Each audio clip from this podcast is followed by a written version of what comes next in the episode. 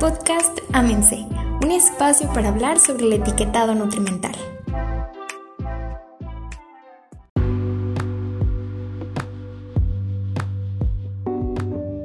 Hola, ¿qué tal? Muy buen día, bienvenidos una vez más a un episodio de Amense. Muchas gracias por acompañarnos el día de hoy.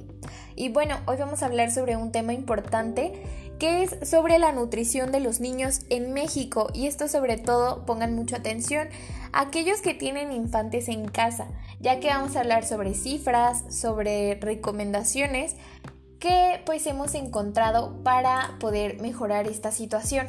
Bueno, primero que nada las cifras. la encuesta nacional de salud y nutrición nos dice que se estima que en México 2.8 de los niños y niñas menores de 5 años presentan bajo peso. El 13.6% muestra baja talla y el 1.6% desnutrición aguda.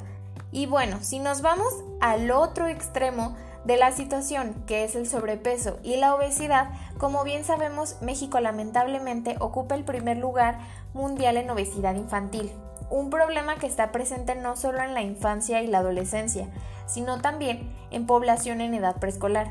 Según datos del INEGI, en 2020, poco más de una quinta parte, esto equivale a un 22% aproximadamente, de niñas y niños con menos de 5 años tenían riesgo de padecer sobrepeso. Imagínense estas estadísticas. Es muy alarmante que México sea el primer lugar en obesidad infantil.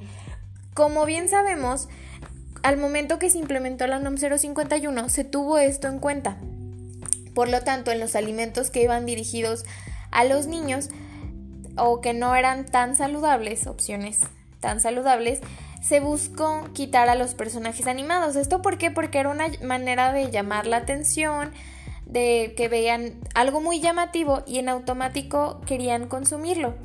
Entonces ya se realizó esto, sin embargo se siguen contando con hábitos alimenticios no tan saludables. A veces decimos nosotros como mexicanos, si no es grasoso, no es sabroso, cuando no debería de ser así.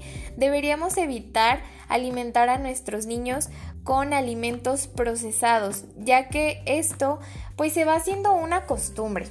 Además, es recomendable establecer horarios específicos para las comidas y acogerse a una planificación sobre los alimentos que serán parte del menú de los niños, obviamente optando por versiones más saludables como lo son las frutas, las verduras, alimentos ricos en proteína y no forzosamente carne. Recuerden que hay alimentos que no son de origen animal que contienen bastante proteína. Es muy importante mejorar estos hábitos alimenticios. Además, también es importante mantenerlos hidratados con agua natural.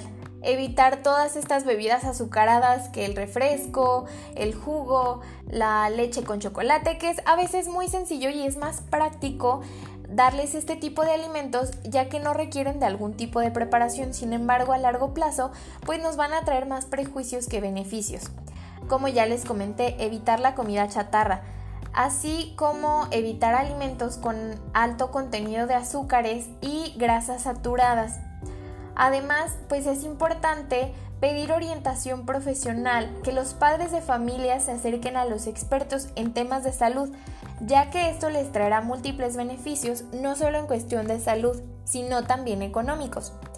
El principal problema de seguir con hábitos de alimentación negativos, como no comer suficiente o viceversa, el exceso de esto nos puede traer diversas, como diversas consecuencias, como lo son la irritabilidad, el cansancio, el aumento de la grasa corporal, la desnutrición, el estrés, los cuales pueden desencadenar enfermedades como la obesidad o la diabetes. Hay que tener entonces muy bien esto en cuenta. Desde niños ellos van optando por rutinas, por así decirlo, se van acostumbrando a lo que los adultos hacemos. Entonces hay que procurar mejorar estos hábitos alimenticios, como ya les comenté. De hecho, recordemos que muchos de los alimentos naturales pues nos ayudan a fortalecer diversas eh, partes de nuestro cuerpo. Por ejemplo, para fortalecer el sistema inmune tenemos lo que es el pescado, las frutas cítricas, la miel, la zanahoria, el ajo, el brócoli. Hay muchas opciones y ya no forzosamente tiene que ser aburrido comer brócoli, sino que ya nos van dando diversas alternativas para hacerlo un poco más divertido y que ellos no vean la comida como que sabe feo, como que las papitas saben mejor, el pan sabe mejor. Y bueno, platíquenos ustedes qué opinan, qué hábitos alimenticios les enseñan ustedes a sus niños. ¿Ustedes creen que todavía se puede pues mejorar esta situación que ya no estemos en el primer lugar en obesidad infantil? Yo digo que sí podemos cambiar esta situación definitivamente desde ahora dándonos cuenta de buscar alternativas saludables, incluso para los snacks, para los lunches. Y bueno, hasta aquí llegamos con el episodio de hoy. No olviden seguirnos en todas nuestras redes sociales. Nos pueden encontrar en Facebook, Twitter, Instagram, TikTok como arroba oficial. Además recuerden que contamos con afiliaciones en donde ustedes tienen muchísimos beneficios, así como descuentos, pases gratis a conferencias. Si desean conocer más información, no duden en contactarnos. Hasta la próxima.